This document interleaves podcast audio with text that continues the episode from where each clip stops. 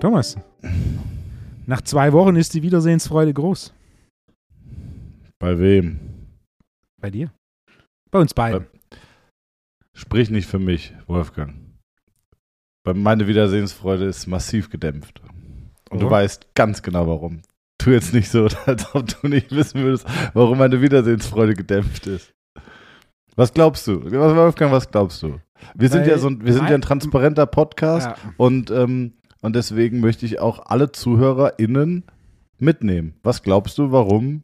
Mein FaceTime erlaubt nicht, dich anzurufen. Und wir haben noch nicht rausgefunden, warum dein FaceTime es mir nicht erlaubt, äh, dich anzurufen. Ganz kurz, wir nehmen diesen Podcast jetzt auf, wahrscheinlich in der fast 50. Episode bald und äh, es treten immer wieder neueste, neueste technische Komplikationen auf, die man so nicht erwartet hätte. Wolfgang, was Richtig. ist dieses Mal passiert und was war jetzt die Lösung? Immer dann, wenn man vom Startprotokoll abweicht, entstehen neue Hürden. Und äh, ja. Die Lösung. Haben, also ich telefoniere jetzt zum allerersten Mal in der Geschichte dieses Podcasts mit meinem iPhone via FaceTime. Ich Ja. weiß nicht, warum, ich nicht über meinen Computer telefonieren kann, wie ich es sonst mache. Was hast du da gemacht, Wolfgang? Aber ich freue mich, dass ich ähm, dir als technischer Leiter noch äh, neue Technisch, Wege. ja, pipapo. Das können wir jetzt, ich wurde hundertmal gefragt, wie es mir jetzt geht als technischer Leiter, ja? CTO, So. Chief Technical Officer.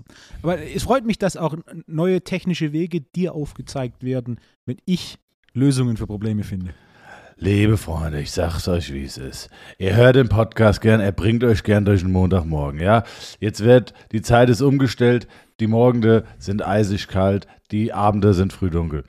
Ich weiß, wir bringen euch ein bisschen Sonnenlicht in den dünst, in den, in den düsteren Winter. Worauf ich hinaus will, wenn ihr wollt, dass das weitergeht, dann bitte, bitte, bitte, bitte, bitte, bitte, bitte, wir müssen Geld zusammenlegen, um Wolfgang ein Zoom H6 Handy Recorder MP3 Wave Recorder zu besorgen.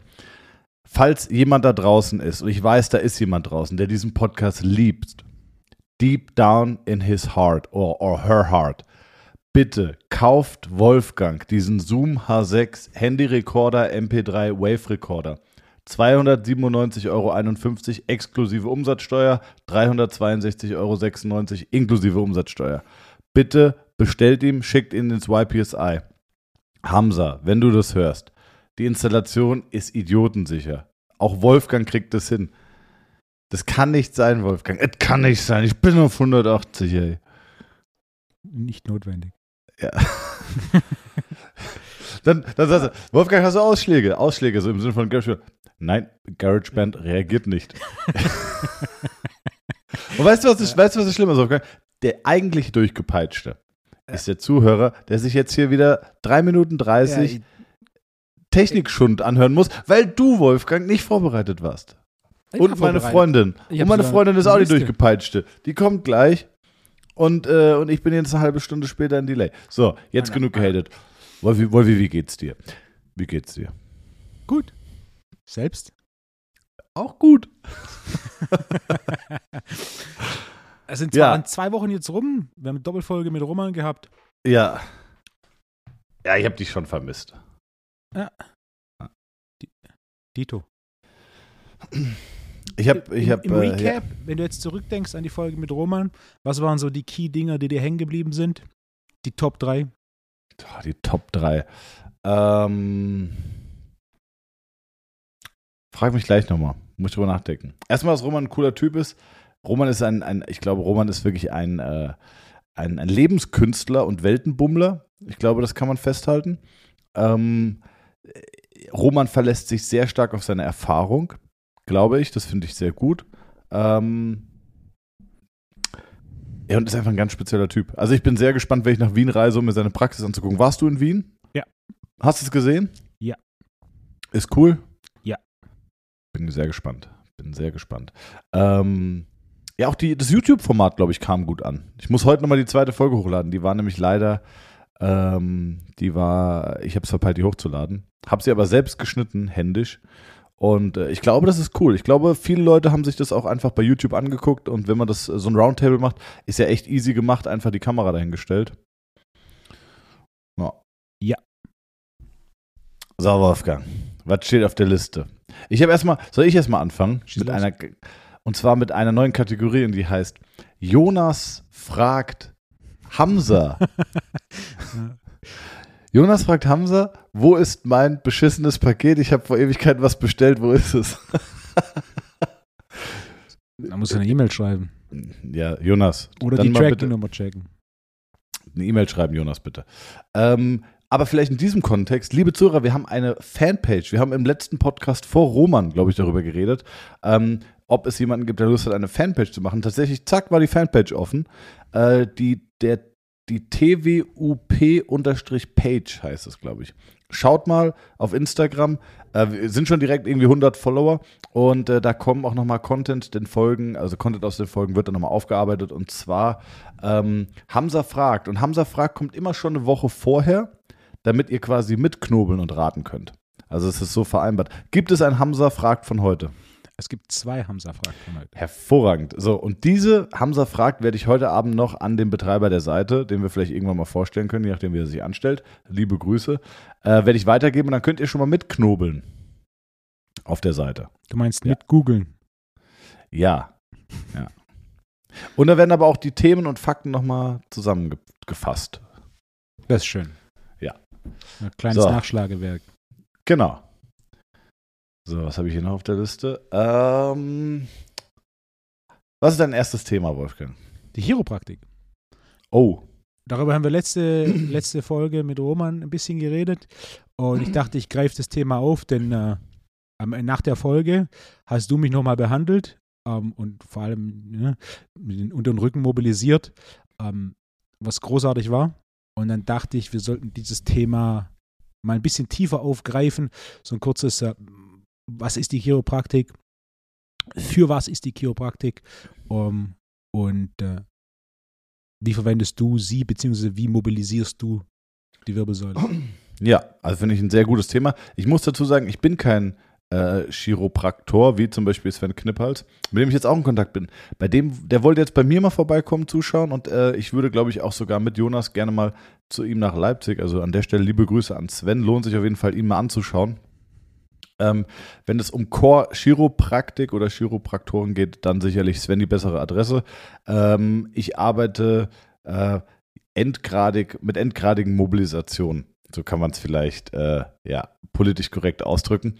Ähm, naja, und was mache ich? Also erstmal, äh, die Philosophie ist genau die gleiche. Es gibt über die Zeit Gelenke, die funktionieren halt äh, oder funktionieren halt auch irgendwann nicht mehr. Und ich verstehe gar nicht, warum äh, sich Therapeuten oder Trainer auch häufig, eher die Therapeuten in Deutschland, ähm, warum, warum es heißt, das kann nicht sein. Das kann es nicht geben. Ähm, das gibt es. Und ich vergleiche das immer so, oder wenn mich auch Patienten fragen, ja, wie kann das denn sein, dass ich das kriege? Dann erkläre ich manchmal, ähm, also du musst ja immer eine Analogie irgendwie schaffen, die der Patient versteht. Und dann sage ich ganz häufig, stell dir vor, du kaufst dir ein nagelneues Rennrad oder Mountainbike und fährst es und die Gänge sind wunderbar eingestellt und du schaltest die Gänge und die Übersetzung ist wunderbar, du hast keine Kettengeräusche und nichts und das Fahren macht tierisch Spaß, äh, kein, kein Widerstand und nichts. Und dann fährst du mal so ein Jahr über Stock und Stein, über Re durch Regen, äh, Treppen hoch, Bordsteine hoch und runter. Naja, und irgendwann verstellt sich die Mechanik oder kriegt einen kleinen Schlag ab. Ne? Und, und vieles richtet sich auch wieder. Ähm, oder wenn du durch, durch Dreck fährst, dann kommt Dre- Dreck auf die Kette. Äh, irgendwann trocknet der und fällt auch wieder ab und dann ist es wieder besser als vorher. Und ähm, so wie die Mechanik im Laufe der Zeit einen Schlag abbekommt und sich verändert, so ist es auch bei uns. Und natürlich haben wir Regenerationsprozesse und wir haben Muskeln, die äh, die, die umliegenden Strukturen tonisieren und auch detonisieren. Und auch das Nervensystem wird durch den Schlaf zum Beispiel mal massiv beruhigt. Und am nächsten Tag morgens früh im, im Bad knackt es bei jedem überall und dann äh, ist es auch wieder ein bisschen besser. Aber es kann halt auch eben sein, dass, dass ein, ein Problem auftritt, ähm, dass der Körper halt irgendwie schützt. Ja, und dann entsteht Schutzspannung. Und das hattest du ja auch. Also du hattest, äh, du hattest Rückenschmerzen und du hattest viel zu viel Spannung Mhm. auf dem rechten Hüftbeuger. Nee, keine Oder- Rückenschmerzen. Ich hab, Rückenschmerzen? Äh, ich hatte keine Rückenschmerzen, sondern ich Ah, habe okay. in der Rotation mein Hüftgelenk gespürt. Mhm. Und du hattest auch deutlich zu viel Spannung auf dem rechten Hüftbeuger, ne? Ja. Glaube ich. Genau, das war wirklich im Bereich der Leiste. Ähm, und dann gibt es eigentlich so zwei klassische Möglichkeiten. Das eine ist, dass die Beckenschaufel mit einer leichten Tendenz nach vorne steht und quasi eine Enge schafft. Oder dass man eine, äh, gut, sie könnte theoretisch auch nach hinten gekippt stehen, dann hätte man Zug über den Iliakusmuskel. Ähm, aber das hast du nicht so beschrieben, sondern du hast eher beschrieben, so ein bisschen äh, ja, ein enge Gefühl in der Leiste oder ein Druck in der Leiste. Und äh, man hat auch palpatorisch gemerkt, dass wirklich im Bereich der Leiste, im Bereich auch des Inguinalbands, des Leistenbandes, dass da der Hüftbeuger richtig äh, lokal tonisiert ist. Und das spricht dann diese lokale Tonisierung halt häufig für ein Problem, das äh, im Bereich der Lendenwirbelsäule stattfindet. Das heißt, ich gucke mir dann an, ähm, aus welchem Segment tritt der innervierende Nerv für den Bereich aus. Das ist in dem Bereich L1, L2. Vielleicht noch L2, L3, also erster, zweiter oder zweiter, dritter Lendenwirbelkörper. Und dann schaue ich, ob ich da irgendein Problem habe. Äh, das hatten wir bei dir. Das heißt, auch segmental hatten wir sehr viel Spannung auf dem Quadratus lumborum. Das ist die seitliche Bauchmuskulatur, die dieses Segment halt festhält. Das macht man dann ein bisschen frei. Das habe ich mir jetzt bei dir geschenkt, weil das Problem relativ akut war, also noch keine lange ähm, Geschichte hatte und deswegen auch noch nicht lange da festgehalten wurde. Und dann haben wir es äh, mobilisiert und dann war das Problem, ist die Spannung sofort weg. Also der Release findet, ist sofort weg. Und wenn das Problem akut ist, reicht meistens auch eine Behandlung. Äh, bei chronischen Problemen ist es schon ein bisschen schwieriger. Also ich habe jetzt gerade ganz aktuell äh, eine Anfrage aus Ibiza von äh, jemandem, der mich gestern kontaktiert hat über Kontakte, äh, wo, die, wo diese Person schon sehr lange Probleme hat. Und jetzt ist die Überlegung, ob ich vielleicht jetzt im Oktober noch nach Ibiza fliege zum Behandeln. Ähm, und das ist aber das Problem, weil es halt chronisch und schon deutlich länger ist und ich dann sage, naja, da muss man schon mindestens zwei, drei Tage in Folge irgendwie ein bis zweimal am Tag irgendwie dran gehen. Ähm, bei dir war das ja was Akutes und das ist dann relativ easy. Das, das, das, das große Problem und da würde mich eigentlich Svens Meinung dazu interessieren. Die, die Physiotherapie oder die Evidence Warrior, die argumentieren ja immer, ja, das kann nicht sein, Rotationsblockaden, etc., PPP gibt es nicht, weil die kann man zum Beispiel auf bildgebenden Verfahren nicht nachweisen. Und ähm, was, was, was mein Argument ist oder von meinem Gefühl her äh, oder von meiner Idee her, reicht es ja schon, wenn ich eine veränderte, eine veränderte Belastungsverteilung habe. Also beispielsweise, ich habe jetzt zwei Wirbel und die Gelenke funktionieren wunderbar und kriegen eine gleichmäßige Belastung ab oder die Belastung verteilt sich gleichmäßig. Dann sind diese Gelenke perfekt harmonisiert und arbeiten wunderbar miteinander. Wenn jetzt aber zum Beispiel ein Problem entsteht oder du kriegst einen Schlag ab oder whatever, keine Ahnung, oder auch die Gelenkkapsel drumherum ähm, hat vielleicht ein kleines Problem und die Belastungsverteilung funktioniert nicht mehr 100 Prozent, zum Beispiel du hast 60 Prozent auf der einen Seite und 40 Prozent auf der anderen Seite, als Beispiel, dann, dann in meinem Verständnis registriert der Körper diese Veränderung sofort und hält dieses Problem segmental dann fest und sagt dann, okay, ich fahre dann segmental Spannung so hoch, dass keine Bewegung mehr stattfindet und ähm, dann, das ist jetzt nicht schlimm, ich kriege genug Bewegung aus den Segmenten, die da drüber liegen über dem Problem und die da drunter liegen aber in dem einen Segment, wo ich keine gleichmäßige Belastungsverteilung habe, da könnte zum Beispiel Arthrose entstehen oder, oder, oder, ähm, oder ein ungleichmäßiger Gelenkabrieb und dann lasse ich dieses Segment in Ruhe und bewege mehr oben drüber und mehr unten drunter. Genau. Und äh, deswegen muss das nicht immer unbedingt eine Blockade sein, die man jetzt auch visuell nachweisen kann im Sinne von einem Röntgenbild, aber man merkt es palpatorisch, indem ich versuche, einzelne Wirbel zu bewegen und merke dann einen gewissen Widerstand auf diesem Segment. Also es muss nicht immer auch etwas Sichtbares sein. Kann es aber sein. Ja. Und der Vorher-Nachher-Effekt ist ja deutlich. Also, ja. ja. Jonas kam heute Morgen zu mir und hat gemeint, ey, ich habe schon seit dem ganzen Wochenende äh, irgendwie ausstrahlende Schmerzen im rechten Arm. Ich konnte, ich habe einen brutalen Kraftverlust. Der konnte, ähm, ich habe dann die Kraft getestet mit beiden Händen. Der konnte die Hälfte, vielleicht 60 Prozent der Kraft aufbringen, wie auf der anderen Seite. Äh, er hat gesagt, beim Behandeln konnte er zum Teil, äh, hat er richtig Zittern im gesamten Arm gehabt und so und hat gemeint, ey, ich habe so richtig Nacken. Und dann habe ich mir alles angeguckt und dann stand die erste Rippe nicht gut, der, der Übergang von Hals zu Brustwirbelsäule stand nicht gut, die Halswirbelsäule stand nicht gut. Ähm, das kurz mobilisiert und gerichtet. Und äh, eine Stunde später kommt er und sagt so, ey, ist weg. Komplett weg und äh, sagte, ich hatte die Probleme schon zwei, drei Tage und heute, als er wirklich gearbeitet hatte, wurde es wirklich akut. Und ähm, der war dann auch, der kam dann noch zwei, dreimal zu mir und, und der arbeitet ja, Jonas arbeitet ja genauso wie ich.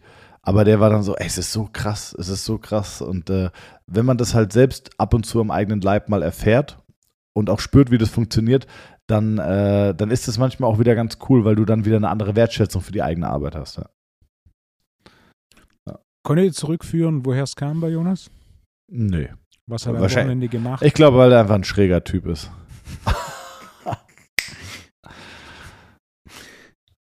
Den hast du nie kennengelernt, Jonas, oder? Doch, hast doch, du. Doch, doch, ich habe Jonas kennengelernt, als ich in, als ich zu Besuch in Mühltal war. Genau. War auch vor da, Darmstadt City till we die. Äh, da musst, habt, ihr, habt ihr zu zweit meine BWS mobilisiert. Haben wir? Ja. Wirklich? Ja. Okay. Ich weiß nur, dass wir zum Beispiel bei, bei einem Bob-Anschieber haben wir mal zusammen behandelt, weil, weil das äh, die körperliche Präsenz dieses Athleten einfach äh, ja, erfordert hat. Apropos körperliche Präsenz eines Athleten. Ähm, ey, das ist so krass, Wolfgang. Du hast ja dieses Foto gepostet von Sina, ne? Ja. Ey, und die Leute glauben wirklich, dass das funktioniert und echt ist. Wahnsinn, ne? Wer hat das gefotoshoppt? War Hamza das oder Donner das gemacht? Kann dir die Originale schicken. ja, genau. Das ist, das ist unfucking fassbar. Leute, wer es noch nicht gesehen hat, bitte mal auf die Seite von Wolfgang gehen. Ähm, ich bin mir sicher, dass die, dass die Podcast-Hörer das auch gesehen haben. Ansonsten äh, vielleicht mal das Foto anschauen. Die letzte Transformation, das letzte Before and After, was Wolfgang gepostet hat. Äh, für die, die die Folge erst im halben Jahr hören, heute ist der 2.11., also roundabout. Ende Oktober 21 wurde dieses Foto gepostet von Sina. Äh, erzähl mal, Wolfgang. Ein großartiges Before and After. Ähm, viereinhalb Jahre. Also es ist nicht das klassische Zwölf-Wochen-Ding, sondern es ist wirklich eine, ich würde sagen, eine Neustrukturierung des Körpers in verschiedenen Abschnitten. Es gibt auch noch ein Dreier Before and After. Also wir haben ein Bild von vor viereinhalb Jahren und von vor zwei Jahren. Also wir haben Fortschritt nach zweieinhalb und nach vier, viereinhalb.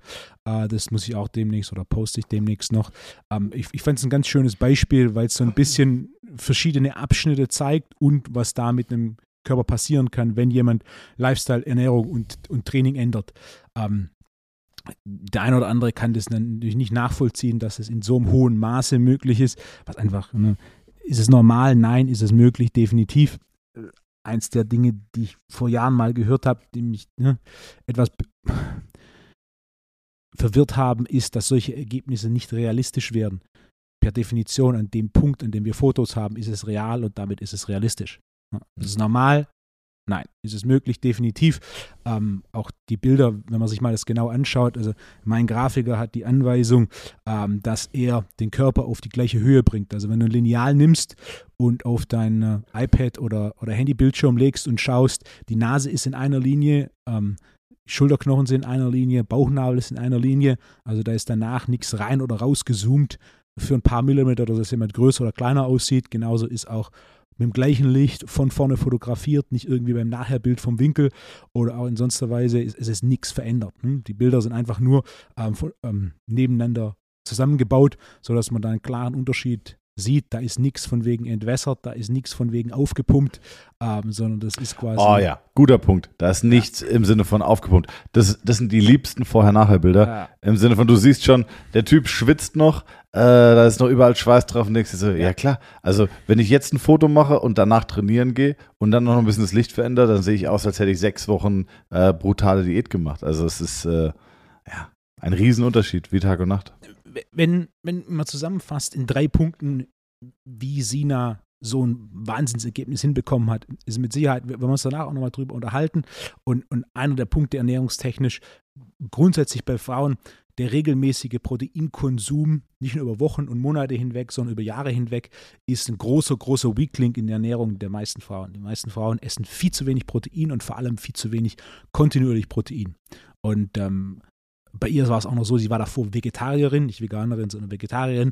Das heißt, sie hat auch dann jetzt nicht besonders viel Protein gegessen, sondern ich würde sagen, sie hat einfach im, im statistischen Schnitt Protein konsumiert und ist dann halt einfach hoch auf im Endeffekt dreimal am Tag Protein und das nicht für ein paar Wochen oder ein paar Monate, sondern einfach für Jahre. Aber hat sie, hat sie ihre Ernährung endet? Ist sie, also ist sie, hat sie wieder angefangen, Fleisch zu essen? Ja, sie isst Fleisch, sie isst Fisch. Ähm, Weißt du eigentlich, dass ich Sina gut kenne? Ja, hat sie mir erzählt. Ah ja, genau. Weil ähm, ihr Bruder Nico, äh, mit dem habe ich Basketball gespielt und der hat auch zusammen gewohnt mit einem, einem meiner besten Freunde Marco. Äh, und die haben also deswegen eine, eine, eine wilde Konstellation. Sina kenne ich wirklich sehr, sehr lange. Ich kenne Sina, würde ich sagen, seitdem ich 15, 16 bin. Ja, also Krass. echt, ja, Das ist so lange, wirklich. das wusste ich gar nicht. Ja, wirklich sehr lange. Sehr, Ja. sehr cool. Äh, habe auch damals mitbekommen, wie sie dann angefangen hat zu trainieren und auch bei dir die Seminare gemacht hatte. Sina war eine der ersten, die, als ich irgendwie, äh, von der ich wusste, dass sie bei dir war und sie mal gefragt hatte. Genau. Ja. Äh, nach den Seminaren. Ja. Ähm, Äh, ein guter Punkt. Ja, sag, sag.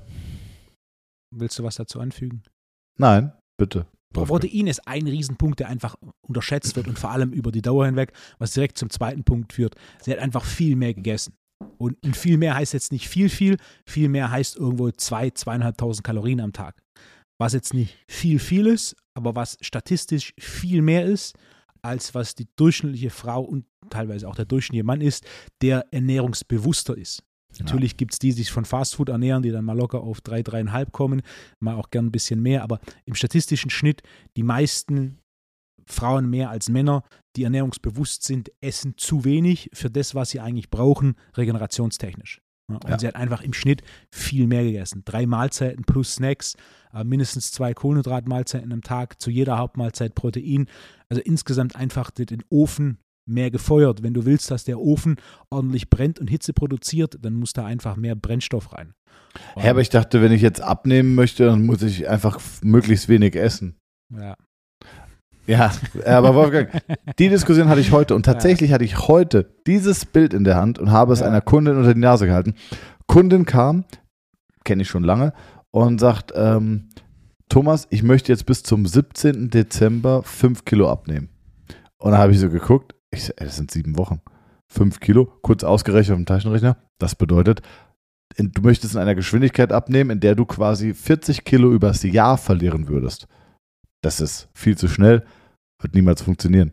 Ähm, also kann sicherlich funktionieren, kann auch eine gewisse, äh, eine gewisse Beständigkeit und Nachhaltigkeit haben, wenn man es richtig macht, aber dazu bist du nicht imstande, weil ich kenne diese Kundin sehr lange, sie ist beruflich sehr, sehr erfolgreich und das große Problem ist, ähm, sie trainiert einmal die Woche mit mir, Mhm. das ist effektiv, aber es ist weit weg von einer wirklich äh, Muskel, äh, von einer Belastung, die wirklich Muskeln aufbaut. Und dann habe ich gemeint, du, das können wir machen, aber was hast du heute gefrühstückt? Sie ist aufgestanden um fünf und hat einen Tee getrunken und einen halben Apfel gegessen. Und dann habe ich gesagt, so, das, das funktioniert nicht. Du brauchst Proteine zum Frühstück, verschiedene Frühstücksoptionen. Wie sieht's aus mit Lachs am Frühstück? Ah, nee, Lachs geht nicht. Carpaccio? Ah, geht nicht. Gut, Burger Patties frage ich dich gar nicht. Äh, Skür? Ja, okay. Mittagessen? Das, das, das. Oh, das wird schon schwer. Snacks zwischendrin wird niemals funktionieren. Beruflich viel zu eingespannt. Und äh, das ist total, dann, dann war das so, dann habe ich ihr genau dieses Ding gezeigt und man, schau mal. Die Transformation und die Quintessenz äh, unten in der Description ist eigentlich, du musst mehr essen, um dich körperlich zu verändern. Ihre Reaktion, das finde ich jetzt aber nicht attraktiv. Ich so, darum geht es auch nicht. Und wirst du auch niemals erreichen. Ja. Aber das, was dieses, also das, das, das Schönheitsideal, was du anstrebst, liegt irgendwo dazwischen, beziehungsweise ist irgendwo auf dem Weg, den sie da gegangen ist, wäre auch dein Schönheitsideal gewesen. Aber ähm, das wirst du halt niemals erreichen, weil du musst dazu fünfmal die Woche trainieren, vielleicht sechsmal. Vielleicht geht es auch mit viermal, aber dann dauert es länger und dann muss einfach alles andere on point sein. Der größte, größte, größte Schlüssel, beziehungsweise habe ich ihr auch gesagt, ich so, das Schwierigste am Bodybuilding, wenn du Bodybuilder bist, ist nicht die fucking eineinhalb, zwei Stunden Training am Tag. Das ist easy. Sondern sind die 23 beziehungsweise 22 Stunden rund um das Training, in denen du dich halt einfach ordentlich zu verhalten hast. Schlafen, essen und äh, das Training ist, das, das ist nicht das Schwierige. Also, oder was sagst Ja. du? Exakt der Punkt. Die meisten finden das Training sogar noch den angenehmsten Teil, weil es Spaß macht. Ne? Genau. Und das, das Essen, das Schlafen, die Habits ist das, was den Unterschied macht. Und das ist, ähm, ja, ganz, ganz schwierig und das wird halt häufig einfach unterschätzt. Und ich merke es jetzt auch. Ich bin im Moment bin ich wieder ganz gut dabei. Äh, ich mache gerade sechsmal eins bis drei. Ähm, Bankdrücken 4010.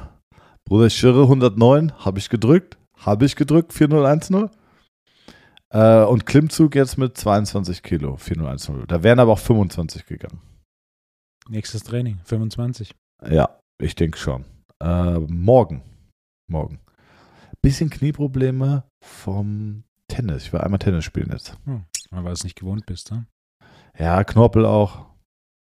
Joggen läuft, by the way, immer noch ganz gut. Danke, dass du dich fragst, Wolfgang. Ich habe gerade mich hab dran, dran gedacht und mal kurz überlegt, äh, was war's? Tony, Tommy lernt joggen, war, Ja. war der Titel der Challenge. Ey, 15 Intervalle habe ich jetzt.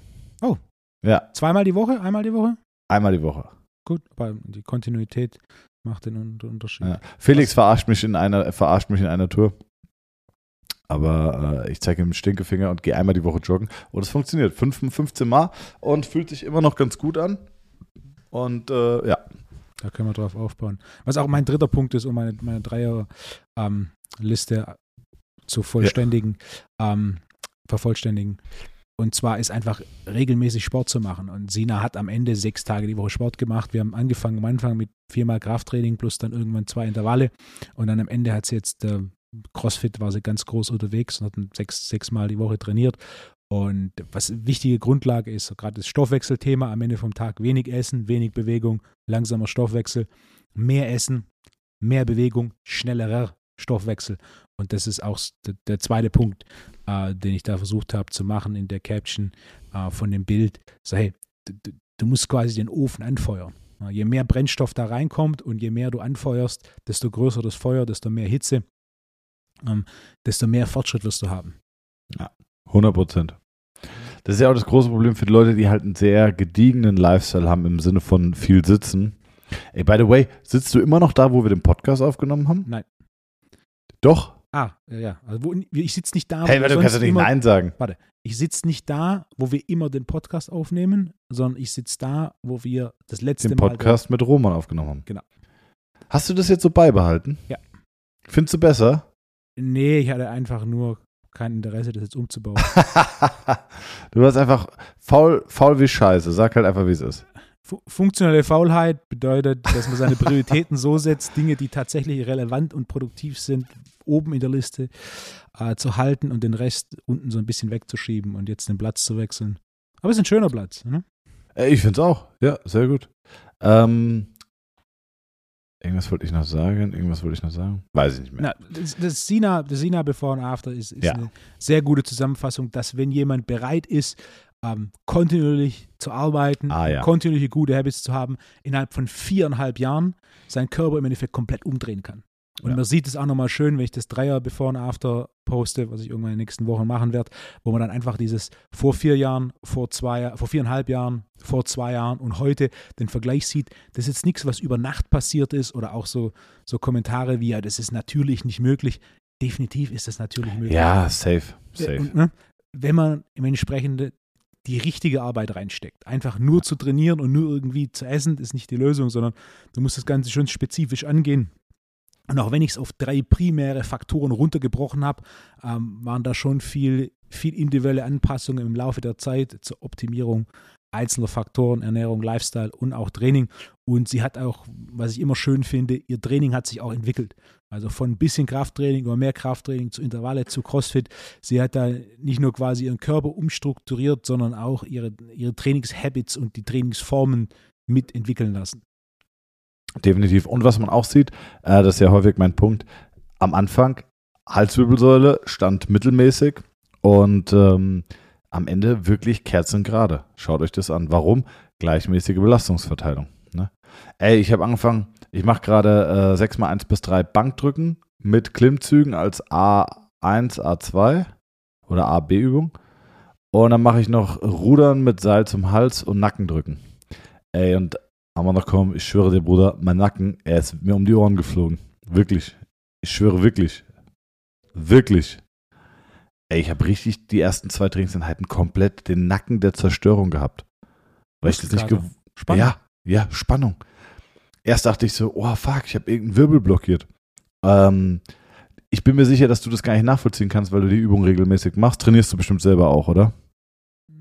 Flachbankdrücken lange nicht mehr, seit ich Jiu-Jitsu Nee, aber Schrägbankdrücken. Nee, ich meinte jetzt eher, ähm, ich meine, das finde ich jetzt auch interessant, können wir gleich drauf eingehen. Ich meinte jetzt eher mit Sal äh, Ruder mit Salz im Hals. Ja, die mache ich regelmäßig. Und deswegen merkst du das gar nicht mehr. Aber ich kann dir sagen, für einen Einsteiger, ich habe viel Kraft, aber ich war die Belastung nicht gewohnt. Und ähm, das war echt Wahnsinn. Also ich hatte zwei, zwei, die, also das erste Mal hatte ich wirklich gedacht, fuck, ich habe mir irgendwas krasses blockiert, weil ich hatte so viel Spannung auf dem System. Äh, hab aber irgendwie, hatte jetzt keine Bewegungseinschränkungen oder so. Und es hat zwei Tage gedauert. Und dann beim zweiten Mal Training war's, kam das wieder und dann habe ich gecheckt, ah fuck, es kommt daher.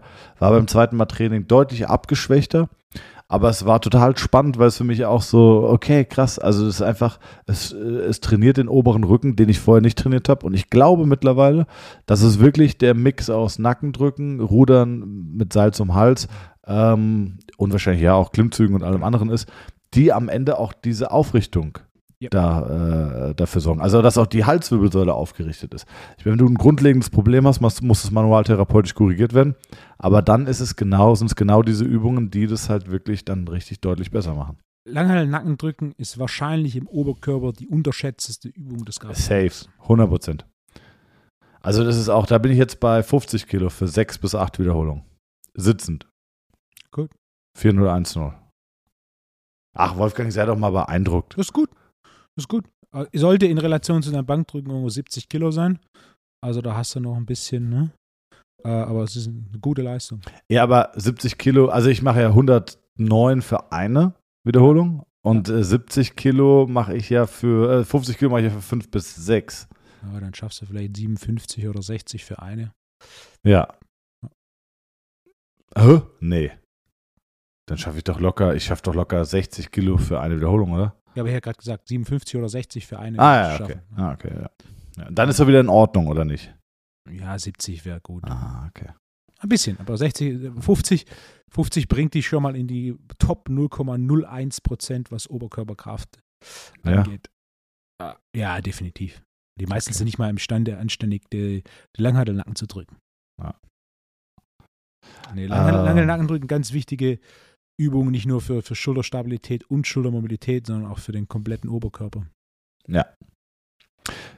Thema Schulter, Frozen Shoulder, vielleicht da nochmal ein Update. Sehr wenig Resonanz bekommen. Also ich kriege sonst eigentlich immer ähm, sehr viel Feedback auf die Folgen, habe ein paar Antworten bekommen, äh, auch ein paar ganz gute Antworten. Aber so richtig viel und richtig, äh, also ein richtiges Konzept bei Frozen Shoulder scheint aktuell einfach nicht auf dem Markt zu sein, ne? Hast du den Arzt recherchiert, den ich dir ja. genannt habe? Ja. Was war das, was du rausgefunden hast? Ähm, dass er, glaube ich, sogar unter Narkose endgradig Gewalt, Gewalt, Gewalt anwendend quasi mobilisiert. Und ähm, aber so richtig geil sieht das Ergebnis danach auch nicht aus. Der kriegt es auf jeden Fall besser, aber so richtig geil sieht es auch nicht aus. Ich weiß es nicht. Ich würde also scheint ja ein Konzept zu sein. Ähm, ich würde gerne mal mit ihm reden, aber ja. Ich habe jetzt noch ein Ass im Ärmel, erzähle ich dir gleich mal auf, Mike. Weil ich hätte einfach gern so ein Schema, weißt du? Mhm. Ja, Frozen Shoulder auf jeden Fall. Ein, also ich hatte ja dir, ich weiß nicht, ob ich Podcast erwähnt habe, erwähnt habe, aber da geht mehrere, mehrere Wochen ja, im Jahr, hat er so eine Klinik, wo dann quasi den kompletten Tag nur Frozen Shoulder macht für eine recht solide Gebühr. Also ist auch gut, wie du, wie du solide Gebühr einfach so, ja, ja, okay. Äh, wie er da, also die, die Lösung des Problems Frozen Shoulder ist auf jeden Fall äh, interessant. Also der Leidensdruck vieler ist sehr hoch, eine Lösung ja. für das Problem zu finden. Ja, definitiv. Ähm, was hast du noch auf deiner Liste, Wolfgang? Wollen wir mal die erste Hamza fragt machen oder hast du noch irgendein Thema auf der Liste? Oh, ich habe noch mehrere Themen auf der Liste. Hey, es gibt's ja nicht, Wolfgang. Und zwar, ich war vor zwei Wochen auf dem Hockenheimring. Oh ja. Ah, habe ich gesehen. Uh, mit mit, so, mit Peter Sobotta. Ja, ich war mit, mit Peter auf dem Hockenheimring, äh, was eine Wahnsinnserfahrung war. War das erste Mal für mich auf der Rennstrecke. Ich war, war eingeladen ähm, von Porsche da auf dem Hockenheimring, beziehungsweise im, genau im, im, Porsche Experience Center. Das ist quasi ein Ring innerhalb des Hockenheimrings, wo dann Teil der Strecke ist Hockenheimring. Großteil der Strecke sind so Schikanen und ähnliches. Dann quasi ein paar Autos zu fahren. Und warum war Peter dabei? Hast du den mitgenommen? Ja, war eine Begleitperson. Ah, danke, ne? Danke. Ja, okay, und dann? Und, äh, danke, Peter, auch an dich. Ja, aber ja. Das, bei dir ist schon okay. Ich habe Angst vor dir. Aber bei dir, Wolfgang. Ja. Ja, und wie war's? War zu erwarten. War großartig, war Wahnsinnserfahrung. Also ja. zum einen der Unterschied zwischen den Autos, wenn du sie so fährst, für, für was sie gebaut sind. Also ein Sportwagen ist für die Rennstrecke gebaut, nicht dafür, dass du, also nicht grundsätzlich dafür, dass du auf der Autobahn auf der linken Spur Vollgas gibst. Und dann äh, tatsächlich eine der größten Überraschungen war, dass das langweiligste an der Rennstrecke die Gerade ist. Ja, klar. Wir hatten davor so, so, so ein Briefing und dann hast du halt eine Gerade, da kommst du auf, auf 200. Ähm, wenn du da aus der Kurve schnell rauskommst und dann voll, voll beschleunigst, kriegst du 200 und das war tatsächlich mit Abstand lang, langweiligste Teil Ja. der, der kompletten ähm, der kompletten Erfahrung. Mit 650 PS komplett zu beschleunigen ist dann trotzdem nett, aber in Relation zu den ganzen Kurven, die haben unter anderem so eine Steilkurve und dann so ein paar kurz aufeinanderfolgende Kurven inklusive Höhenunterschied, das ist äh, vom Fahrerlebnis her, das sind Welten auch. Wir sind zwei Autos gefahren, GTS 4.0, das ist quasi ein Zweisitzer Sportwagen mit 400 PS und einen 911 Turbo S, ähm, 650 PS. Der GTS trotz den weniger PS Ja, besser, Schlägt- viel besser. Wahnsinn. Und Klar. Ist nicht nur ein bisschen, Ja, ja. sondern du kommst dir vor, in, im 911er kommst du dir vor, als wäre es eine Limousine im Ja. Vergleich. Ich habe einen Kunden, der hat einen, hat einen ganz neuen, also hatte den ganz neuen 911er Turbo S. Ja. Äh, auch spannend, ne? Hat er mir erzählt, hat er gekauft für 248.000, nagelneu. Ist ihn nach, jetzt knapp nach einem Jahr, war einer der ersten in Deutschland, der den bekommen hat, hat nach einem Jahr verkauft für 241.000 Euro. Ja. 24.000 Kilometer drauf gefahren und äh, 7.000 Euro. Und ich so, ich so kurz über, überschlagen, so, hm, monatlich, roundabout 550, 600 Euro. So, ja gut, das zahlst du halt auch für einen, äh, für einen, für einen normalen Dreier, Fünfer BMW an Leasing. Ähm, ist jetzt kein so schlechter Deal. Und da fährst du halt, äh, der ist halt 24.000 Kilometer in einem Jahr gefahren, was jetzt auch nicht wenig ist, wenn du Leasing machst. Ähm, also es war kein so schlechter Deal. Und ähm, mit dem habe ich geredet, der, hat mich genau auch, der hat auch gesagt 600 irgendwas PS. 650 Und, äh, ist genau der. Genau, und ich habe jetzt einen anderen Kunden, äh, der kriegt jetzt den, äh, ich kenne mich nicht so aus mit Autos, aber der kriegt jetzt den GT3 Touring. Das Mhm. ist der ohne den Spoiler und der hat ja auch weniger PS, auch irgendwie 400 irgendwas oder 500. Ähm, und der soll aber auch vom Fahrverhalten natürlich deutlich, deutlich besser sein. Und äh, da hieß es auch, ich habe mit beiden geredet, auf der Rennstrecke würde das Auto mit weniger PS den, den 911 Turbo S deutlich schlagen. Die, die Rechnung mit dem 911 Turbo S ist eine sehr, sehr schöne. Die größte Hürde ist da, den nicht nur kaufen zu können, sondern den auch zu bekommen. Ja, ja, genau. Gerade- Ist aber aber wie, bei, wie mit dem, habe ich jetzt auch gehört, der, der, der äh, GT3 Touring, Hm. der ist wohl der letzte Sauger, der gebaut wird. Wie gesagt, ich habe keine Ahnung ähm, Ja. von Autos, aber das ist ein Riesen-Act, den zu bekommen. Also du, du kannst ja nicht hingehen und sagen, hier sind äh, 200.000 Euro, ich hätte gerne das Auto, sondern das ist ein Riesen-Act. Du musst vorher schon eine gewisse Kaufhistorie haben. Ähm, dann ist es wie so ein Goodie, das du den Leuten gibst und ähm, ja, naja. Au- Auf jeden Fall, meine Erfahrung Rennstrecke war der Hammer. Ähm, hätte ich nicht erwartet. Ich dachte, wird cool. War der Wahnsinn. Ähm, jeder, der eine Chance hat, mal auf eine Rennstrecke zu gehen und so einen, so einen Sportwagen live zu erfahren, kann ich wärmstens empfehlen. Das kann man bei Porsche auch buchen. Habe ich danach auf der Website gesehen.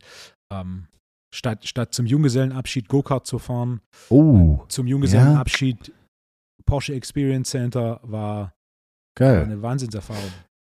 Wie weit ist der Hockenheimring weg von dir? War eine, mit zweimal Stau, zwei Stunden Fahrt, also anderthalb Ah, ohne. okay. Ist nicht weit. Äh, Ist Peter auch gefahren? Ja, wir haben, wir haben uns abgewechselt. Also wir hatten quasi eineinhalb Stunden auf der Rennstrecke und dann so ein paar Schikanen, die man da gefahren ist. Also Beispiel das erste, was wir gemacht haben, war auf komplett nasser Strecke, ohne zu bremsen, auszuweichen. Und dann stellst du ähm, das PSM, das ist ein Stability Management System, ich glaube, äh, ESP heißt es im regulären Auto, Mhm. stellst du aus. Das heißt, dein Heck bricht aus, du fährst quasi, beschleunigst auf 60 und dann ohne zu bremsen weichst du einem, einer Schikane aus und dann bricht natürlich das Heck in die eine Richtung aus. Direkt beim ersten Versuch so eine 360-Grad-Drehung hingelegt und dann zweiter, dritter Versuch bist du schon deutlich besser darin, ähm, das Auto zu kontrollieren. Was auch ganz nett ist, weil wenn sowas mal auf der Straße passieren, ja. passiert und du hast natürlich keine Ahnung, was passiert, du hast keine Chance. Also du ich hab- wahnsinnig ich hab mich mal- hast, Ich habe mich mal gedreht mit meinem damaligen, mit meinem Ford Fusion von meiner Mama, das war mein erstes Auto, äh, 60 PS oder was und habe mich auf der Autobahnauffahrt gedreht, Heck ausgebrochen und habe gegengelenkt. Das ist, glaube ich, das Schlechteste, was du machen darfst, weil dann entsteht dieser 360, sondern äh, ich glaube einfach runter vom Gas und mitlenken oder so. Was, was ist die Lösung? Also die Lösung ist, dass du leicht gegenlenkst, ohne Gas zu geben. Ja, Also genau. Das, das Gas geben, dann, das, das macht alles schlimmer. Das, ein zweites, was wir gemacht haben, war Bremsen quasi auch, oder? Nicht bremsen, nicht Gas geben, sondern nur Ja. leicht gegenlenken. Ja. ja. Das zweite, was wir gemacht haben, was auch hochinteressant war, war so ein Driftkreisel. Da hat auch im Hockenheimring auch einer einen Weltrekord im Dauerdriften aufgestellt, wo du quasi mit 10 Stundenkilometern nicht mal kurz bremst, sondern alles, was du machst, ist leicht Gas zu geben. Und dann quasi bricht das Heck aus und dann alles, was du machst, ist leichter Gasfuß und nur äh, das Lenkrad fixieren und dann quasi driftest du so im Halbkreis. Wenn du gut genug bist, kannst du quasi im Kreis driften. Das hat von uns keiner geschafft beim ersten Mal, aber also einen, den Halbkreis durchzudriften, äh, geht dann nach einigen Versuchen. Und Bist du, bist du gedriftet? äh, Ah, Okay, finde ich schon krass. wenn du, ne? Also der Instru- Instrukteur war, war ein sehr netter Kerl. Aber wir hatten auch eine relativ kleine Gruppe, wir waren nur drei Autos. Ähm, das und dann so verschiedene Schikanen hast du, so Slalomfahren, dann so eine Vollbremsung, um das ABS zu testen. Und also war quasi so Schikanen, um das Auto in seinen verschiedenen Eigenschaften zu spüren und natürlich auch zwei Autos, zwei Autos im Wechsel zu spüren. Äh, fand ich schon, äh, war eine Wahnsinnserfahrung. Also hat mich, war, war sehr beeindruckend. Geil. Äh, Hast du Muskelkater gehabt? Nee, so weit ging es nicht. Aber Ich hatte, ich hatte ähm, äh, Daniel Schlösser, der ehemalige Therapeut und Trainer von Nico Rosberg. Mit dem bin ich befreundet und äh, der hat Nico, glaube ich, sieben Jahre lang betreut bis zu seinem Weltmeisterschaftstitel am Ende. Und ähm, der hat mir gesagt, das Krasse ist halt, die ersten Trainings, die Fahrer kriegen alle Muskelkater. Und egal wie sehr du sie vorbereitest, die hatten dann auch Training mit dem Helm und Gewichtsgurten und Gummigurten an dem Helm. Mhm, er sagt, du kannst es, du kannst es nicht simulieren, ähm, die kriegen einfach Muskelkater von den G-Kräften, ne? ich habe mir danach ein bisschen Statistiken angeschaut. Ich habe leider beim, im Auto nicht geschaut, was die Durchschnittsgeschwindigkeit war. Aber ich würde einfach mal schätzen, wir sind vielleicht die Rennstrecke gefahren mit allen Kurven. Klar, du fährst auf der Geraden knapp 200, aber vielleicht. Oh, darf ich gessen? Vielleicht, ich, ich hätte gegessen, vielleicht so 80. Genau, 80 wäre auch mein Guess, was wir im Schnitt gefahren sind. Ein durchschnittliches Formel-1-Rennen. Was ist die Durchschnittsgeschwindigkeit? Boah, geil. Hast du, weißt du es? Ja. Mm, Gut, ist natürlich auch von Strecke zu Strecke abhängig. Also Je Monaco, Strecke, Monaco so wird wahrscheinlich deutlich weniger sein. Mhm. Äh, Würde ich schätzen, dass die fahren 160. Über 200. Nein, im Durchschnitt. Oh, fuck. Wahnsinn. Oh, und ich habe 160, habe ich schon überlegt, ob das vielleicht zu hoch gegriffen ist. Und die Kräfte, die da wirken. Also ich habe auch im Podcast schon mal erzählt, für die, die die Story schon mal gehört haben, sorry, äh, vor zehn Jahren, mit dem, mit dem ich eigentlich auf den Hockenheimring gegangen wäre, der kurzfristig nicht konnte. Und dadurch, dass du ja so einen vollen Kalender hast, konnte ich dich nicht fragen. Äh, und Peter eh in Stuttgart war, bin ich mit Peter gefahren. Äh, der ist äh, Testfahrer. Bitte, bitteschön. Äh, der, der, der ist Testfahrer und mit dem bin ich vor über zehn Jahren mal nachts mit so einem Ferrari F430, war nämlich mitgenommen und hat quasi das Auto ein bisschen gefahren. Der kann fahren. Der kann natürlich nicht so fahren wie ein Rennfahrer, weil ihm einfach die Stunden auf der Rennstrecke fehlen, aber der ist viel auf der Rennstrecke. Und mit, mit ihm zu fahren auf so einer Rennstrecke wäre natürlich nochmal eine komplett andere Geschichte, weil der hat wahrscheinlich eine Durchschnittsgeschwindigkeit mit so einem Auto von, von deutlich über 100. Also Ähm, das ist, das ist völlig krank. Vor allem die, die Perversion ist ja, ähm, dass du ja nicht verstehst, was das Auto leisten kann. Also du fährst ja wahrscheinlich schon auf einer Rennstrecke über der, über der, über der technischen Grenze, die du dem Auto zutraust. Also wo du denkst, jetzt eigentlich müsste es ausbrechen oder das packe ich nicht mehr. Und der, der Formel-1-Fahrer oder der, der Rennfahrer, der fährt ja nochmal doppelt so viel. Und du, du, du, du, in deinem Verständnis ist es physisch nicht möglich, was er von dem Auto verlangt. Und deswegen glaube ich, würde ich einfach dauerhaft mit, also ich bin niemand, der, der sowas enjoyt. Selber fahren, glaube ich, hätte ich Spaß. Ja. Wobei Rennstrecke, glaube ich, auch mal was anderes ist, weil du ja weißt, okay, da kann eigentlich, da ist nichts, wo du gegenfahren kannst, sondern dich, schiebt halt mal raus oder so. Ähm, aber also das ist äh, auf nach, äh, wenn ich Kumpels habe, die schnelle Autos haben, Ja. ähm, es macht mir keinen Spaß oder du beeindruckst mich nicht, indem du im Stadt- oder Autobahnverkehr schnell fährst. Das, das kriege ich eher Schiss vor. Ne? Ja, da bin ich den auch, auch auf der Landstraße oder im Wald. Das ist, wenn du es nicht wirklich kannst, wenn du da abfliegst, sind Bäume oder ähnliches äh, nicht gut im kontrollierten Umfeld. Ähm, also ich war riesig begeistert. Ich werde mit Sicherheit bei Gelegenheit das mal wieder wiederholen, wenn sich die Gelegenheit bietet. Also es hat mich auch autotechnisch, ich bin jetzt niemand, ich bin ne, kein Autofreak oder ja. ich bin auch kein Raser oder genieße es auf der Landstraße zu heizen oder ne, in der Stadt an der Ampel weg zur Beschleunigung, das ist nichts, was mich begeistert. Ähm, die Rennstrecke war abgefahren. Auch schon die, die Lernkurve in den anderthalb Stunden, wie du die ersten ein, zwei Runden fährst, Ja, und die letzten ein, zwei Runden fährst, das waren einfach Welten. Ähm, bei einem Rennen, Peter oder du, wer würde gewinnen? Boah, gute Frage. Sag ruhig, sag ruhig, Etwas. Selbstvertrauen gewinne ich. Ja, ja. Er, er würde wahrscheinlich dasselbe sagen. Aber er war auch super begeistert. War auch für ihn Ja. das erste Mal auf der Rennstrecke und er war danach so auch, war, war der Hammer. Ähm, jetzt nächste Frage. Hast du mittlerweile deinen nächsten Gürtel bekommen, Wolfgang? Nee, habe ich nicht. Ey, das kann nicht sein, ey. Äh, Nico. Was ist los, Nico? Ein Trainingspartner von mir hat jetzt sogar seinen nächsten Gürtel bekommen. Hat direkt, Nee. mal, bei, hat direkt mal beim Training, aber nicht von Nico. Ähm, hat direkt aber beim, beim, ka- kam zum Training und hatte die Jacke an, hat dann die Jacke aufgemacht und ich war noch so beim Arbeiten und er so, hey, soll ich meinen Gürtel zum Training anlassen? Ich so, was, was für Gürtel, was will der von mir? Schau rüber und dann steht er halt da mit, äh, mit dem Gürtel rum. Ah, Habe ich, hab ich herzlich gelacht. Fuck, ey. Nico. Ey, langsam, langsam, ey, langsam wird sogar ich sauer. Wirklich. Ehrlich, das geht nicht. Na, aber ich hatte, ich hatte eine gute Idee, weil da, da waren ja schon Punkte, ein paar Punkte dabei. Und äh, ich habe selber so ein paar Challenges gesetzt und am, am Ende vom Tag geht es ja darum, dass du Challenges hast, wo du messbar besser wirst und so messbare Progression hast. Ähm, und das ist ja auch eigentlich die Grundidee von so einem Gürtel. Und ich habe mir jetzt quasi eine neue Challenge überlegt und habe auch Nico die Aufgabe gegeben, sich eine Challenge zu überlegen, was dann quasi äquivalent ist zu einem Streifen oder einem Gürtel oder wie auch immer du Mhm. es sehen willst. Ähm, Wolfgang, ich, ich, schicke dir zu Weihnachten, schicke ich dir einen blauen Gürtel. Das, das, einen blauen Gürtel, muss ich ja gestehen, fände ich schon leicht offensive. Ah, okay. Das ist, das ist ne, zu wenig Wertschätzung äh, dessen, was ich mental und körperlich in den letzten gut drei Jahren investiert habe. Okay. ähm, das haben wir, das haben wir. Was, was haben wir noch? Was hast du noch auf der Liste? Gib mir mal das erste Hamza fragt. Komm. Ich habe zwei Hamza erfragt und beide sind so nah beieinander, deswegen würde ich auch direkt äh, beide machen. Okay. Und zwar, Hamza fragt, Thomas, was ist der häufigst vorkommende Vorname auf der Welt? Hamza gibt dir zwei Tipps. What? Erstens- Warte ganz kurz, ich schreibe. Was ist der häufigste vor, vorkommende Vorname auf der Welt? Ich muss mitschreiben, weil ich ja. Ja. dann dem. Ich google jetzt Mhm. nicht, sondern äh, böse Zungen behaupten, ich hätte das mit dem Boxring gegoogelt. Da muss ich entschieden sagen, das stimmt natürlich nicht. Ähm, was Was hast du gesagt? Das stimmt natürlich. Nicht. Was ist der häufigste vorkommende Vorname auf der Welt? Ja. Männlich oder weiblich? Ich kann dir beides beantworten. Häu- häufigst vorkommt. Okay, und ähm, Also ich kann dir auch beides beantworten. Ich habe ich hab zwei Tipps, die ein bisschen helfen sollen. Ähm, der eine ist, es ist nicht Thomas.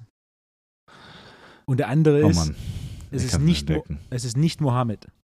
Ah, okay. Ah, Ah. okay. Ja. Also, okay, was ist es denn? Irgendwie vom Gefühl würde ich erstmal sagen, so wahrscheinlich äh, John oder so. Ich bin noch gar nicht zu Ende. Äh, aber man muss ja wahrscheinlich auch in den asiatischen Raum denken.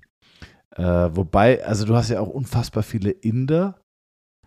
Inder, Inder, Inder, aber Inder sind natürlich so. Äh, Ich gebe dir, ich geb dir einen, einen dritten Tipp. Nein, es ist kein Inder-Tipp. Warte, lass mich. Es ist, es ist kein indischer Name, es ist kein asiatischer Name. Der zweithäufigste Vorname ist Nushi. Wie? Nushi ist der zweithäufigste Vorname. Gib mir bitte noch einen, einen Tipp. Kann man da drauf kommen oder ist es Natürlich. völlig. Ja? Wenn ich dir den Namen sage, sagst du, klar. Okay, warte. Warte. Ah, ich raste aus. Okay, gib mir noch kurz. Ist es das, was ist denn der zweite, Hamza fragt? Über 61 Millionen Menschen haben diesen Vornamen. Ist, also die Antwort ist die gleiche. Ding, ding, ding. Das ist nicht die zweite Frage, das ist immer noch die erste. Über 61 Millionen Menschen haben diesen Namen. Ra rate Äh, einfach. Rate. Ja, okay. Der erste Name, der dir. Ähm, Peter. Maria. Maria? Maria. Bei Peter ist ja so Pete, Peter, Peter, nee, okay, Piotr. Maria. Ah, Maria, über 61 Millionen. okay. Interessant, macht auch natürlich Sinn. Maria ist Unisex. Ist Unisex, aber ja. Lateinamerikanischen Bereich. Ja. europäischen Bereich. Was direkt zur zweiten Frage führt. Ja. Thomas, Hamza fragt, Thomas, was ist der häufigst vorkommende Nachname auf der Welt? Wieder zwei Tipps. Erstens, Es ist nicht Armbrecht. es ist nicht Armrecht. Oh, Hamza, du bist so schlecht. Okay, weiter. Und Nummer zwei, alle drei sind chinesisch. Lee. Lee. Nein, Li ist, What? auf Platz, Li ist auf Platz zwei. Nein. Nein. Äh, warte, warte, warte. Un. Nein, Da warte. Yang. Wang. Ja, meine Güte, ey. Über Krass. 100 Millionen ähm, Menschen auf der Welt haben den Nachnamen Wang. Platz drei Aber da- ist Sang. Häufigste Nachname, okay. Aber äh, da war ich ja gar nicht so schlecht. Ja. Okay. Ähm, eine Sache würde ich gerne noch mit dir besprechen.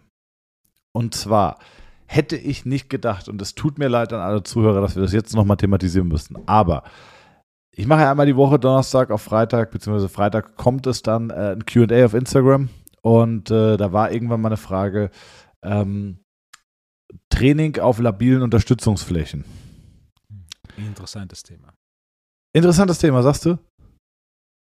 Krass, ich dachte schon, dass es eigentlich äh, so, das ist so ein altes Pferd wie äh, tiefe Kniebeuge. Und dann habe ich, äh, habe ich gesagt so, ähm, oder, oder da war die Frage, machst du Training auf labilen Unterstützungsflächen? Äh, wenn ja, wann? Und ich glaube, ich habe sowas beantwortet wie Nein, Punkt, niemals, Punkt. Also um auf beide Fragen zu antworten. Aller Wolfo-Style. By the way, ich sehe häufig Fragen, die an dich gestellt werden und da wirst du wieder angeschrieben mit Hi Wolfgang. Ich bitte darum in Zukunft bitte wieder mit Hallo Wolfo. Also das ist ein Unding, dass das eingerissen ist. Danke. Also, habe ich so beantwortet und dann kam, ähm, kam wirklich Unmengen an Leuten, die geschrieben haben, what, warum machst du kein Training auf labilen Unterstützungsflächen? Wieso nicht? Äh, warum macht man das nicht, deiner Meinung nach? Und da habe ich gedacht, okay, ich musste dieses Thema echt nochmal aufnehmen. Ähm, ich mache es nicht. Warum mache ich das nicht? Wolfgang, wie siehst du das? Warum machst du das nicht? Weil es Machst du es? Weil es zu instabil ist. Können wir das konkretisieren oder erweitern? Jetzt kommt ein Fußballer. So, und der hat jetzt irgendwie ein Supinationstrauma und hat oder hat Schmerzen im Knie. Ähm, der müsste ja doch irgendwie mal auf so ein Balance-Pad gestellt werden, auf so einen halben Bosu-Ball. Warum macht man das nicht? Okay, grundsätzlich, ich verwende Training auf instabilem Untergrund, wenn das ein instabiler Untergrund ist, den man stabilisieren kann. Oh, jetzt wird es sehr komplex. Da gehört zum Beispiel ein Bosu-Ball nicht dazu, Warum? weil du den Bosu-Ball nicht stabilisieren kannst. Was kann man denn stabilisieren? Sowas wie ein Sit-Fit oder ein Wobbleboard. Oh, beides noch nicht gehört. Kennst du beides? Sit-Fit ist so ein dünnes Kissen, ja, das mit Luft aufgefüllt wird, wo du quasi einen Fuß drauf stellst. Ah ja. Mhm. Hast du mit Sicherheit schon mal gesehen, Ja, teilweise verwendet, dass du quasi einbeinig darauf äh, balancierst, wenn du Knöchelprobleme hast. Mhm. Und Wobbleboard ist quasi ein kreisrundes Holzbrett, wo unten also ein Handballgroßer oder ein halber Handballgroßer Halbkreis. Halbkreis Halbkugel. drauf, oder Ja. eine Halbkugel drauf ist. Ähm, beides kann stabilisiert werden und das Ziel ist quasi durch die Stabilisation eines instabilen Untergrunds äh, eine gleichmäßigere Muskelrekrutierung zu gewährleisten. Weil wenn du zum Beispiel auf einem Wobbleboard einen Split Squat machst und der vordere Fuß ist auf dem Wobbleboard, wenn du zu sehr über den Fußballen oder zu sehr über die Ferse drückst, dann bewegt sich natürlich der das Wobbleboard. Wenn du, du musst gleichmäßig drücken, sodass diese, dieses Wobbleboard auch stabil bleibt und an keiner Seite den Boden berührt. Warum mache ich das nicht einfach auf dem Boden? Der Unterschied ist, dass du auf dem Boden deutlich mehr aus dem Ballen oder mehr aus der Ferse drücken kannst. Wobbleboard Split Squat sind eine sehr, sehr fortgeschrittene Übung, die so fortgeschritten ist, dass du problemlos an einer Hand abzählen kannst, wie oft ich die im Jahr verwende. Mhm. Also die aller, allerwenigsten Kunden werden, nicht nur sind, sondern werden jemals so fortgeschritten sein, als dass sowas wie ein Wobbleboard Split Squats tatsächlich Sinn macht. Es gibt die Übung und es ist sehr fortgeschritten, denn es ist ein instabiler Untergrund, den du stabilisieren kannst. Das Problem mit der absoluten Mehrheit dessen, was verwendet wird an instabilen Untergründen für ähm, Training, ist instabiler Untergrund, den du nicht stabilisieren kannst. Und das reduziert deinen Trainingseffekt massiv. Denn das Hauptproblem mit instabilem Untergrund ist, um Kraft zu entwickeln, in puncto Krafttraining heißt es in erster Linie, um Spannung auf die Muskulatur zu bringen, brauchst du eine gewisse Stabilität.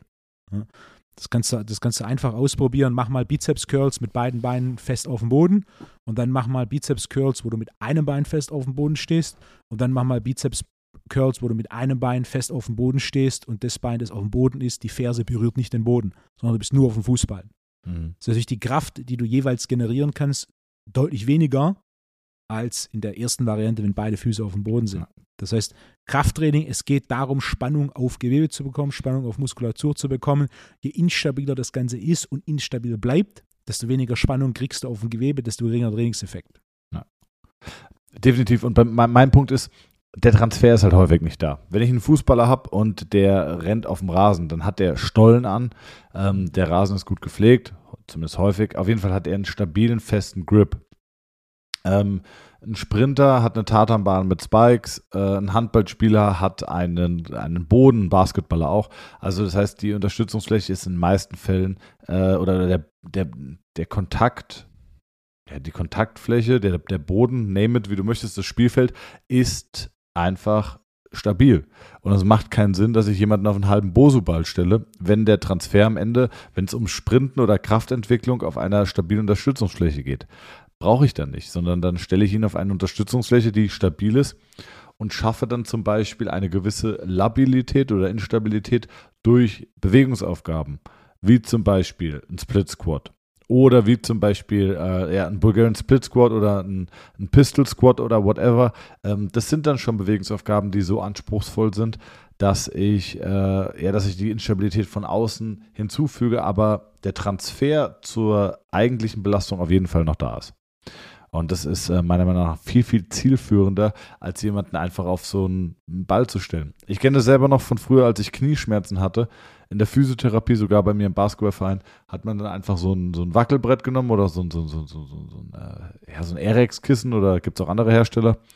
Äh, und dann einfach so, ja, stell dich da drauf und dann geh runter, berühre deine, dein Sprunggelenk und streck dich. Und das machst du jetzt die ganze Zeit. Und das hat so, ja, es war instabil. Und am Anfang konnte ich es nicht.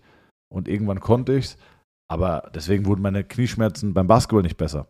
Also ich, der, der einzige Transfer war, ich wurde besser in dieser Bewegungsaufgabe. Aber es gab keinen Transfer zu meiner Sportart. Weißt du, wie ich meine? Ja. Also, was ist die richtige, was ist die Antwort oder was kann man empfehlen?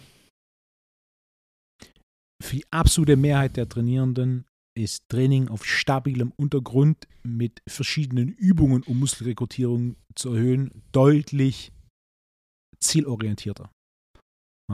Training auf instabilem Untergrund macht nur in gewissen Ausnahmen Sinn, wo der instabile Untergrund stabilisiert werden kann und auch stabilisiert wird von dem Trainierenden. Also wer so ein Wobbleboard zur Verfügung hat, mal gerne versuchen, einen Split Squat nur mit Körpergewicht auf dem Wobbleboard zu machen. Das ist eine recht große Herausforderung für die absolute Mehrheit. Dementsprechend, äh, Training auf instabilem Untergrund ist nicht mehr als ein Trend, der eigentlich schon lang wieder vorbei ist, ähnlich wie Training auf Vibrationsplatten oder ne, Shake Weights oh oder ne, was es alles ne, in den letzten zehn Jahren so gab. Ähm, ja. Ach, Vibrationsplatten, Wahnsinn. Gleiches Spiel. Also ja. Training auf Vibrationsplatten mit Wobbleboard und EMS, das ist eigentlich der Goldstandard es würde auf Instagram äh, sehr viele Klicks bringen. Und dann noch ein Miniband dazu. Benutzt du Minibänder, Wolfgang? Hast du ein Gumm Miniband? Ich benutze Gummibänder. Gummibänder macht ja Sinn. Also, aber benutzt du Minibänder? Weißt du, was ich meine? Nein. Für Lateral Walks. Nein. Oder Lateral Side Crunches, äh, um Lateral Side Crunches to Sky Crusher to Reverse Hyper Lunges. Du vergisst, dass du grundsätzliche Rotationsbewegungen mit einbauen musst, um die Übung so oder das Muster so funktioneller zu machen. Und du weißt, Liebscher und Pracht äh, empfiehlt auch regelmäßig den Hüftbeuger beim Laufen zu dehnen. Als ich, als ich in Stuttgart war, habe ich mit Wolfgang und Roman noch ein lustiges Video aufgenommen. Es kommt irgendwann mal online. Ist eher so ein Gag-Projekt. Äh, und da war Liebscher und Pracht, der erklärt hat, warum man bei, warum beim Laufen der Hüftbeuger verkürzt und wie man dann zu laufen hat. Und äh, du hast dich nie so richtig mit ihm auseinandergesetzt. Das, das weiß ich zumindest mit ihm wahrscheinlich schon. Ähm, du kennst ihn ja auch irgendwie, aber mit seinen Inhalten teilweise nicht. Und das ist, äh, es ist schon absurd. Also Roman war richtig sauer. Ja. ähm, war richtig also so, warum zeigst du mir das? So, Ich kenne Roland, ist schon lange her, dass ich das letzte Mal gesehen habe. Äh, Ich finde ihn eine, eine angenehme Person. Ähm, die Frage ist oftmals, wenn du medial stark vertreten bist, an welchem Punkt fängst du an, noch Dinge zu propagieren, die du tatsächlich für wertig hältst, oder du fängst einfach an, Dinge zu propagieren, die mehr Aufmerksamkeit bekommen. Ja. Letz, letzteres ist schade. Ja.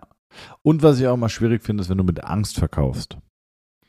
Mit Angst verkaufen finde ich wirklich ehrenlos, muss ich ehrlich sagen. Also das ist, ähm, verkauft doch, ähm, ja, verkauft doch mit, durch Dinge, die dich weiterbringen. Aber Angst verkauft natürlich viel besser.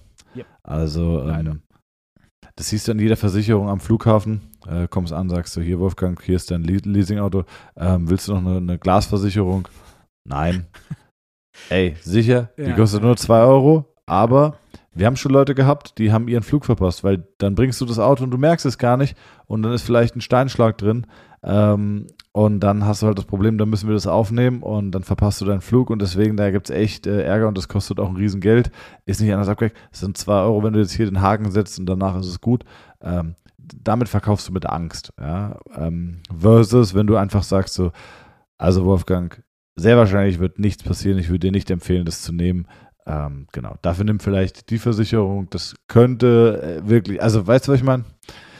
Ich finde, mit Angst verkaufen ist so Da schwierig. ist Deutschland aber auch besonders anfällig. Ich hatte mal einen Kunden, der hat für so ein Flugportal gearbeitet und deren Strategie war, quasi Preise anzubieten für Flüge, die mehr oder weniger margenfrei sind und dann hinten raus quasi noch eine Reiserücktrittsversicherung oder ähnliches zu verkaufen und dann darüber Marge zu generieren. Du kannst ja bei Amazon mittlerweile, wenn du dir Spülmaschinentabs bestellst, kannst du ja noch eine Zwei-Jahres-Versicherung abschließen für 2 Euro. Das ist Wahnsinn. Ja. Wahnsinn.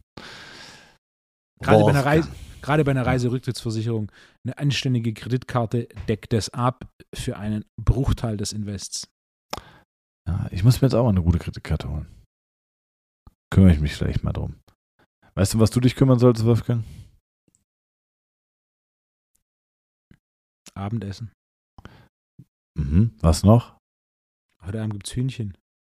Lecker. Was noch? Ich habe noch einen sehr guten Punkt, der mir gerade eingefallen ist, den ich auf meine Liste setzen wollte, weil die Frage zum Ja, Vielleicht deckt sich das mit dem Punkt, den ich gerade machen möchte, Äh, dir ein Zoom H6 zu bestellen, Wolfgang. Ja, oder einfach immer das gleiche Setup zu verwenden. Wenn ich das gleiche Setup verwende, äh, passieren keine Fehler. Okay. Struktur und Ordnung, weißt du? Absolut. Wel welchen Punkt wolltest du noch machen? Äh, über was ich gern reden würde, ist das Thema basische Ernährung. Oh, Denn das ja. ist immer noch so ein please. Punkt, das ist, das ist auf Ja, dem gleichen gut. Level, aber das ist vielleicht sogar Ich eins drüber, über instabilem, äh, Training auf instabilem Untergrund. Die Idee der basischen Ernährung ist, kompletter Nonsens. Ist, Ey, ich warte ganz kurz. Nein, nicht ausführen. Ich schreibe es gerade auf. Ich schreibe es gerade auf für nächstes Mal. Äh, basische Ernährung, finde ich super. Sehr gutes Thema. Spielt nämlich auch so ein bisschen in die, Rat, in die Richtung Frozen Shoulder mit der Idee der Übersäuerung. Da unterhalten wir uns Genau. nächste Woche drüber, Wolfgang. großartig. Fantastisch. Ähm, da würde ich sagen, Wolfgang, ich gehe jetzt essen. Ich Ebenfalls. gehe essen. Bestell dir den Zoom H6. Zoom H6. Zoom H6. Was ist Wolfgang. Aufnahmerekorder für Podcast. Oh. Leute, bestellt's dem Wolfgang. Bitte. Wirklich. Ihr kriegt den fettesten Shoutout und ich pack, ich pack, äh, Nicht, not, nicht notwendig. ihr, Fortschritt, ihr, Fortschritt durch Technik. Ich hatte mal einen Kunden. Leute, ihr hört doch wohl nicht auf einen Typen, der kein Handy hat. Ihr hört doch auf keinen Typen, der kein Handy hat. Bitte bestellt einer dem Wolfgang dieses Gerät und ich werde mit Hamza verhackstückeln. Das merkt der Wolfgang gar nicht. Das wird aus dem Warenwirtschaftssystem ausgebucht. Ähm, wir, ihr kriegt ein Genau. Überraschungspaket mit YPSI-Sachen. Das, das werde ich mit Hamza deichseln. Ähm, Ich bitte mal- dem Wolfgang Lass das. mich mal meinen Punkt zu Ende machen, weil ich ihn sehr gut finde. Ich hatte mal einen Kunden, der hat japanisches Bogenschießen gemacht. Und dieser japanische Bogen besteht quasi nur aus Holz und äh, der Schnur. Und die Grundidee war, einen technisch sehr, sehr einfachen Bogen zu verwenden und sein, seine ähm, Treffsicherheit zu verbessern, indem man der eigenen Technik arbeitet, anstatt auf Technologie zu vertrauen. Verstehst du den Wolfgang, ich Ich gehe jetzt arbeite- essen. Besorgt dir diesen Zoom H6.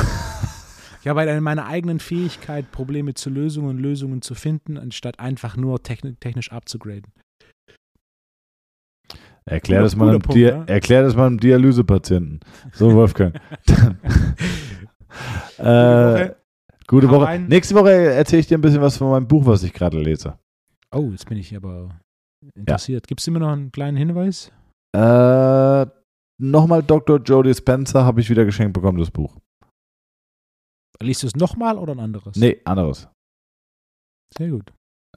Nächste Woche mehr dazu. Wolfgang, ich, Ich wünsche dir mich. was. Hey, und ich habe dich trotzdem lieb. Obwohl du so ein, ein technisches Arschloch bist, habe ich dich trotzdem lieb. Wolfgang, Begeistert Gute- von Herausforderungen würde ich das nennen. gute Woche. Thomas, Bis gute dann. Woche. Ciao, ciao.